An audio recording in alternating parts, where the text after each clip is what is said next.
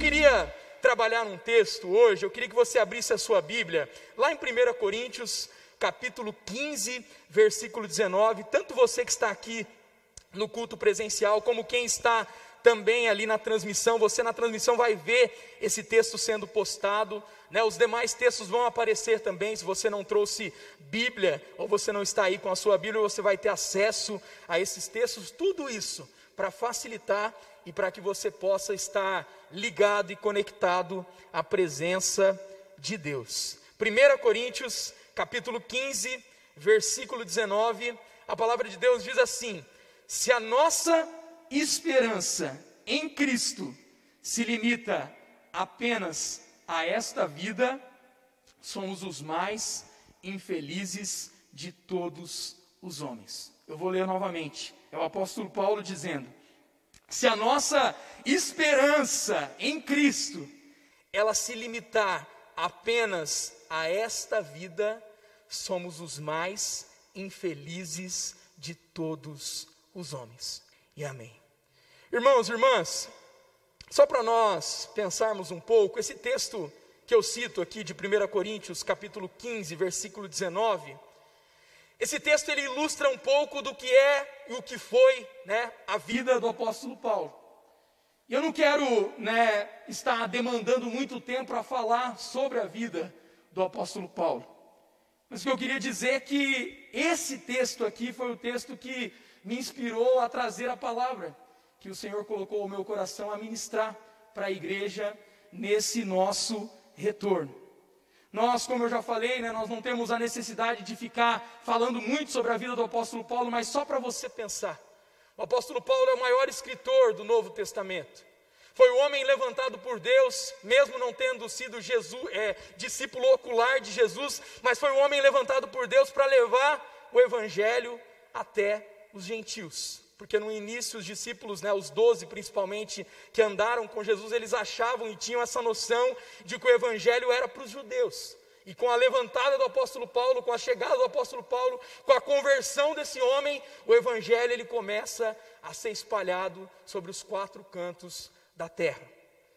Eu penso que, e já falei isso em cultos anteriores, se o apóstolo Paulo ele fosse membro não apenas aqui da Igreja Metodista Central de Londrina, mas ele fosse membro hoje de qualquer igreja cristã espalhada sobre a face da terra, talvez alguns de nós pensaríamos assim, pastor, o apóstolo Paulo ele precisa, né? Esse homem ele está precisando de uma oração forte. Nós temos que fazer uma campanha com ele, porque é só ele entrar numa embarcação, naufraga. É só ele chegar perto ali de algum animal, algum animal perigoso, né? Como por exemplo a cobra, já acontece algum problema com ele. Esse homem ele mais vive preso do que solto, porque ele prega a palavra de Deus. Talvez meu irmão e minha irmã tivesse esse sentimento, né? Mas é o apóstolo Paulo que apesar de passar todas essas dificuldades, que apesar de passar todas essas provações, ele vai declarar isso que eu e você iniciamos essa palavra ouvindo. Se a nossa esperança em Cristo se limita apenas a esta vida, somos os mais infelizes de todos os homens. pastor Fernando, ele, de vez em quando, né, eu já vi ele citando algumas vezes essa frase. Ele tem uma frase que ele diz que o esperar em Deus é muito mais rápido que a nossa própria pressa. Eu vou repetir: o esperar em Deus é muito mais rápido que a nossa própria pressa. E pensando um pouco nessa palavra esperar, e sobre esperar nós conversaremos durante esse momento aqui. A palavra esperar do latim, ela significa esperare, que significa aguardar, significa ter fé. Do hebraico, essa palavra ela quer dizer cavar. E essa palavra usada, ela é usada para indicar dependência e esperança. O significado da raiz é o de entrelaçar, eu queria que você imaginasse isso, né? Ou enrolar as fibras de uma corda. Quando nós vamos para o Novo Testamento, que foi escrito em grego, no grego a palavra esperar significa elpis. E quando nós vamos ver o significado dessa palavra, a mesma palavra elpis significa esperar e ao mesmo tempo significa esperança. É, a ideia ela é melhor trabalhada ali pelo próprio apóstolo Paulo, que é a ideia de esperar no cumprimento das promessas de Deus e não somente na esperança da nossa própria salvação. Mas eu queria pensar com cada um de nós nessa manhã. É interessante que todas essas definições, eu trouxe a definição em latim, eu trouxe a definição em grego e eu trouxe a definição em hebraico. Nas três línguas dá o entendimento de esperança. Só que, irmãos, vamos, irmãos, irmãos, vamos ser bem sinceros. Quando nós ouvimos a palavra você precisa esperar, muitas vezes não é a esperança que vem nos nossos corações. Nós somos a geração que não gosta de esperar. Nós somos a geração que, vamos dar um exemplo cotidiano, você conecta ali e chama o Uber. Se você esperar o Uber mais de cinco minutos, você já reclama do Uber. Nós não gostamos de esperar. E muitas vezes não ligamos a questão do esperar com a ideia da esperança. Então, meu irmão, minha irmã, se nessa manhã você sair daqui ao final dessa palavra, entendendo que esperar é caminhar, Entendendo que esperar é ter esperança no coração, entendendo que esperar é entender que aquilo que Deus faz é muito maior, como o pastor fala, da própria pressa nossa. Eu, como pregador, eu, como pastor, já vou estar extremamente satisfeito acerca do que o Espírito Santo de Deus está entregando para cada um de nós. E nessa perspectiva, eu gostaria de trabalhar a ideia de três momentos distintos, mas extremamente importantes na história do povo de Deus.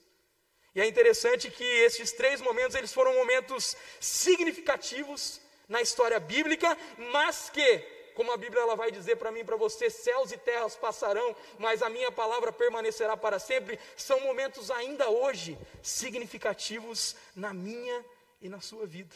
Então eu queria pensar sobre esses três momentos do esperar. E o primeiro momento que eu gostaria de trabalhar com a igreja é sobre a espera do templo. Vocês vão ver um texto postado ali, o Salmo de número 84, do versículo 1 ao versículo 4 e também o versículo 10. Eu queria ler com vocês. Diz assim: Quão amáveis são os teus tabernáculos, Senhor dos exércitos. A minha alma é Davi dizendo: suspira e desfalece pelos atos do Senhor o meu coração, olha só isso, e a minha carne exultam pelo Deus vivo. O pardal encontrou casa e andorinha, ninho para si, onde acolha os seus filhotes. Eu, os teus altares, Senhor dos exércitos, Rei meu e Deus meu.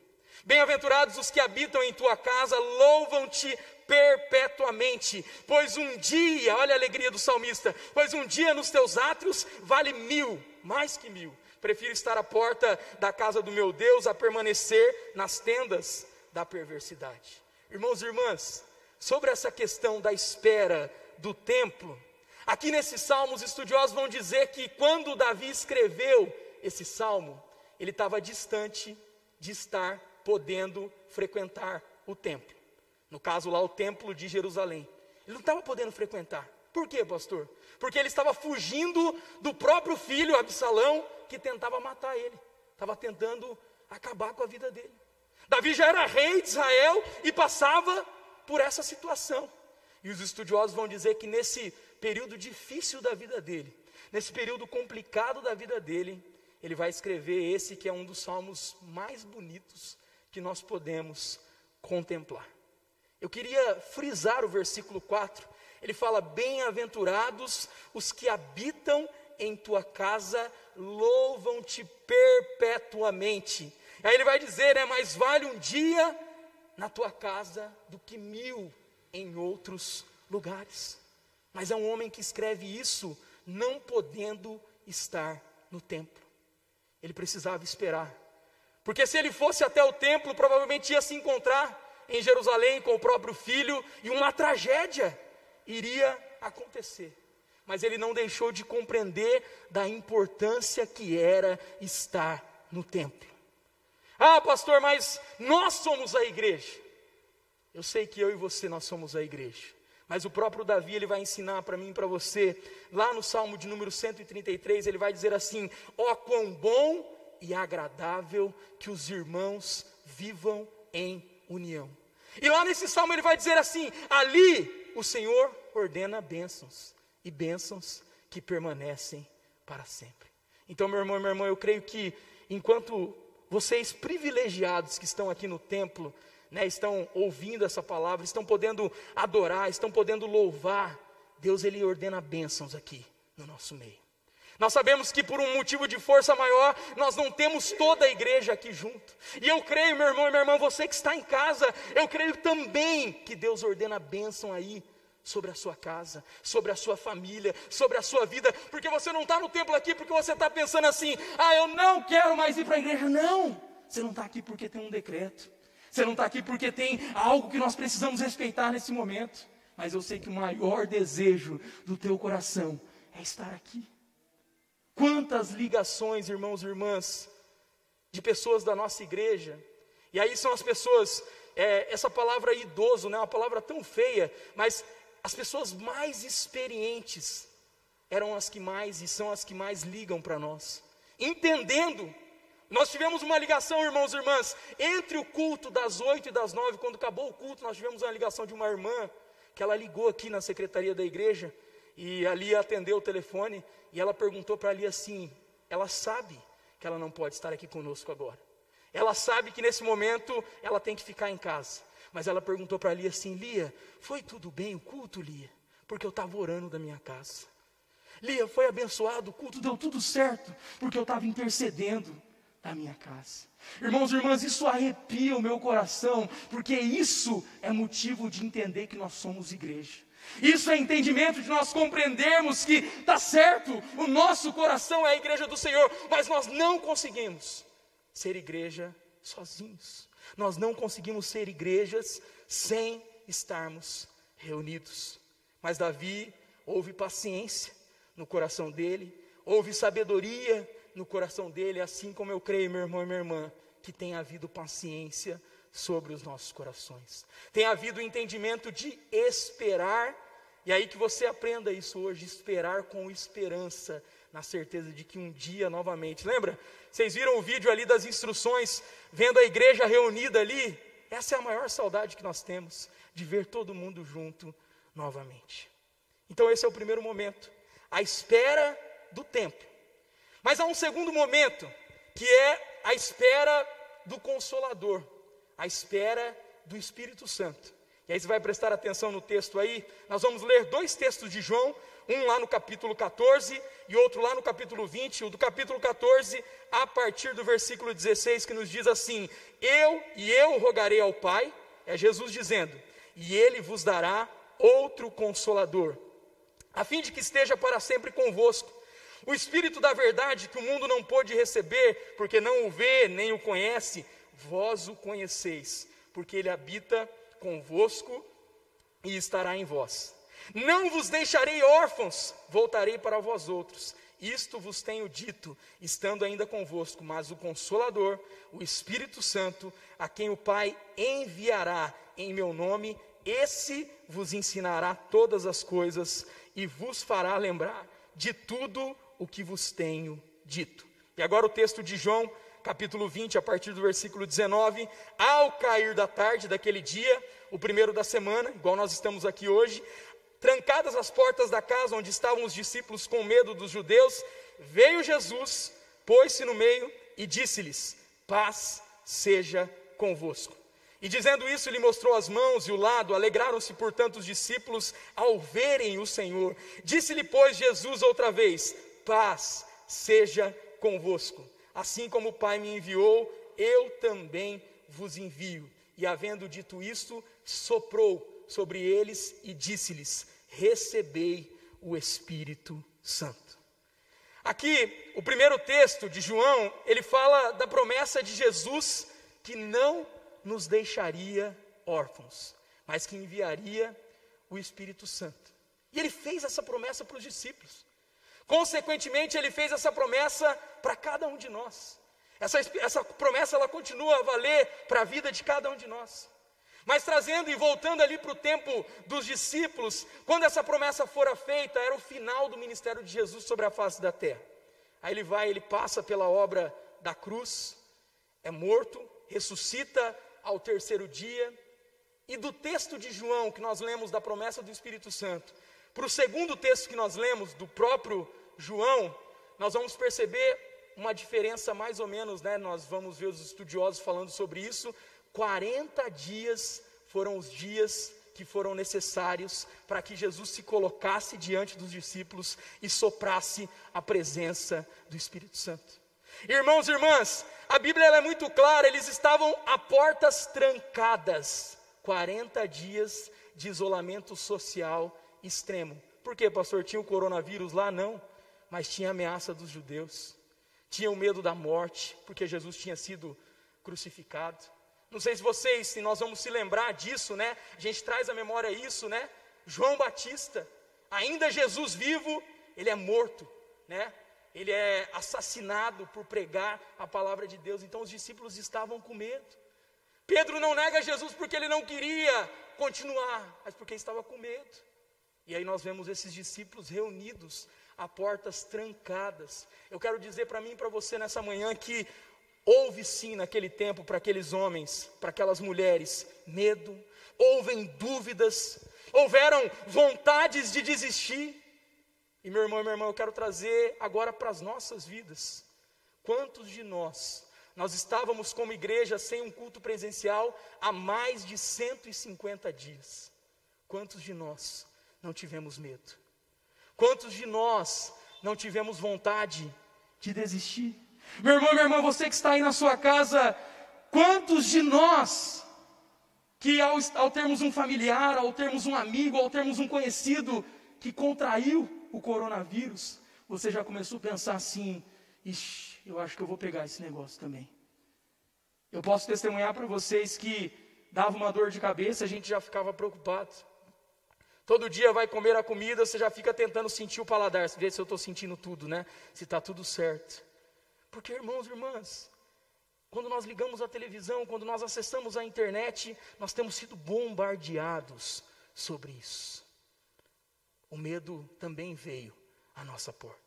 Mas eu quero dizer para você que diferentemente com os discípulos, que quando o Espírito Santo vem, essa esperança renova, essa esperança ela transforma a vida daqueles homens e daquelas mulheres. O Espírito Santo de Deus, ele nunca deixou de estar com cada um de nós.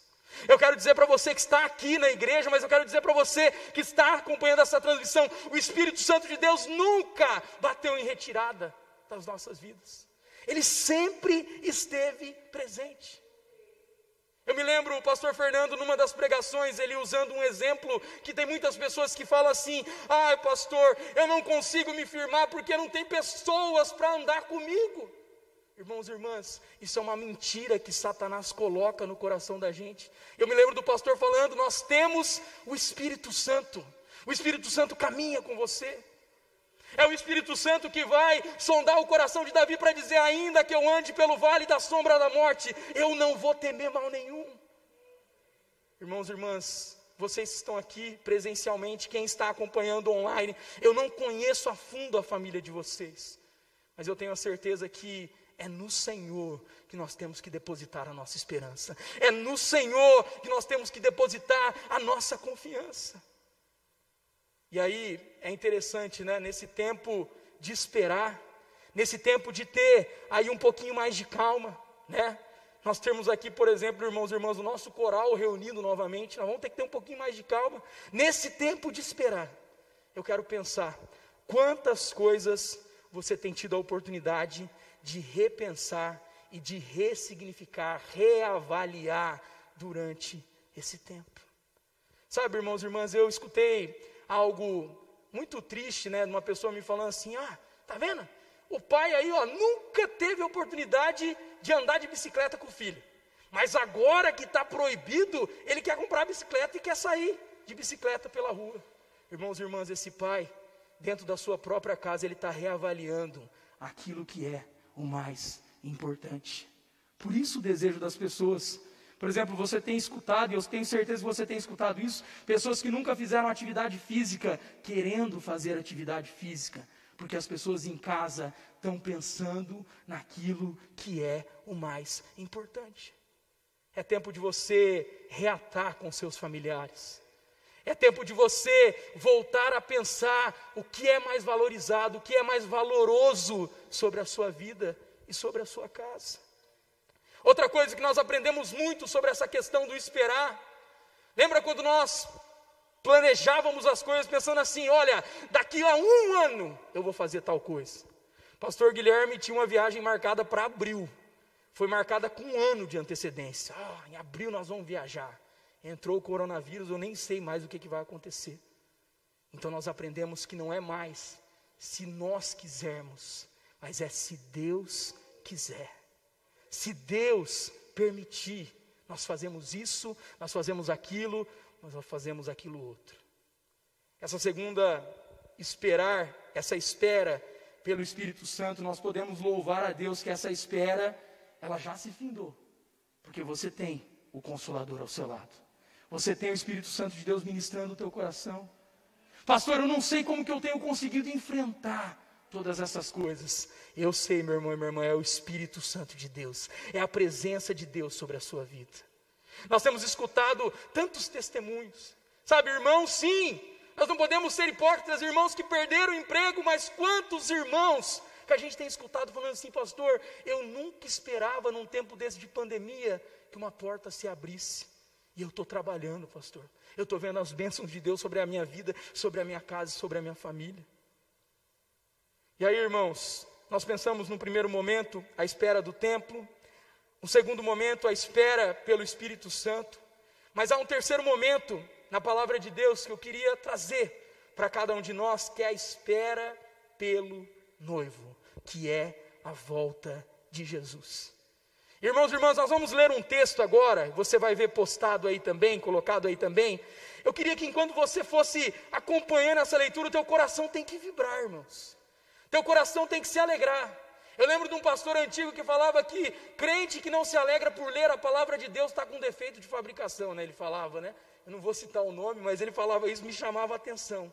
Mas quando eu leio esse texto de Apocalipse, isso tem que alegrar o nosso coração. Apocalipse capítulo 21, versículo 1 ao versículo 7, promessa de Deus para as nossas vidas. Diz assim: Vi novo céu e nova terra, pois no primeiro céu e a primeira terra passaram, e o mar já não existe. Vi também a cidade santa, a nova Jerusalém, é João, né? João, o apóstolo João, relatando ali, né? Que descia do céu da parte de Deus, ataviada como noiva adornada para o seu esposo. Versículo 3: Então ouvi grande voz do trono dizendo: Eis o tabernáculo de Deus com os homens, Deus habitará com eles, eles serão povo de Deus, e Deus mesmo estará com eles. E lhes enxugará dos olhos toda lágrima, e a morte já não existirá, já não haverá luto, nem pranto, nem dor, porque as primeiras coisas passaram. E aquele que está sentado no trono disse: Eis que faço nova todas as coisas. E acrescentou: escreve, porque essas palavras são fiéis e verdadeiras. E disse mais ainda: tudo está feito. Eu sou o Alfa e o Ômega, o princípio e o fim. Eu, a quem tem sede, darei de graça da fonte da água da vida. O vencedor herdará essas coisas, e eu lhe serei Deus, e ele me será filho. Irmãos e irmãs, essa é a palavra para nós. Essa é a promessa de Deus para as nossas vidas. E por esse momento, toda a humanidade cristã que já passou sobre a face da terra e toda aquela que passará, a nossa geração, ela precisa ansiar por essa espera. Ansiar por entender que a nossa esperança, ela está nisso aqui. Ela está na esperança de que um dia já não haverá mais dor, já não haverá mais choro, já não haverá mais ranger de dentes. A Bíblia diz em Apocalipse também que a alegria será eterna. E é isso que o Senhor Jesus ele coloca à disposição para minha e para a sua vida.